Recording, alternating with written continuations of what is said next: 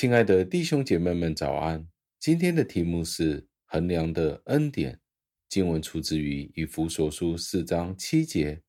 经文是这样说的：“我们个人蒙恩，是照着基督量给我们的恩赐。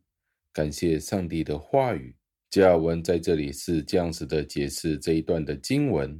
他说：“我们每一个人都需要去观察上帝给我们的恩典是什么。”在路加福音第十六章讲到，有一个主人叫他的仆人来到他的面前，要查看他的账册，要看他工作的表现。在这里有一个警示给我们看到，一个人得到的越多，他所要履行的职责就越多，他受得的恩赐越多，同一时间，他也必须要履行更加多的职务。上帝给我们恩赐的目的是要我们彼此的帮助，彼此的造就，使得上帝的家可以一天一天的被建造，直到完美的时候。所以，我们可以看到，上帝是要我们发挥我们的恩赐。同样的原因，我们作为光明之子。更加需要知道如何懂得去数算我们的恩赐。我们不可以比那些在黑暗中徘徊的那些可怜的人更加的差劲。所以今天的提醒是：我们应该怎么样去运用我们的恩赐呢？首先，我们要知道，当我们运用恩赐的时候，我们的目的是什么？目的就是上帝得着荣耀。无论是当我们使用金钱，或者是使用我们的才能的时候，我们的目标是非常的清晰，就是上帝得着荣耀。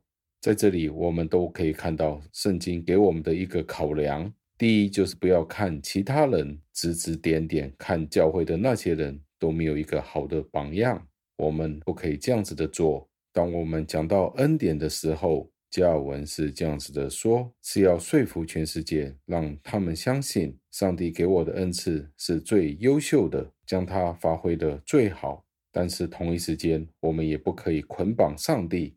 这是什么意思呢？就是当我们看到自己的恩赐的时候，将它发挥到最好的时候，我们就不可以将自己与其他人比较，就好像比在身边的弟兄姐妹们更加的厉害，更加的棒。”我们需要在这里特别的注意，让我们更加考虑到，当我们工作的时候，无论我们的工作是整体性的，或是在某一个方面特别的恩赐的方面，都应该这样子的去看，不要看自己比其他人更高，同一时间也要把自己发挥成是全世界最优秀的。加尔文是这样子的教导的。最后，让我们默想：多给谁，就向谁多取。上帝给了很多特别的恩赐给他所创造的男女，而讽刺的就是人类就是用这些上帝所给予的恩赐去反对上帝。当我们看到这些很大的恩赐是用来服侍上帝的时候，是怎么样美好的一件事呢？但是无论今天我们的恩赐是比其他人更多，或者是更加的少，我们都务必将这些恩赐用于服侍上帝。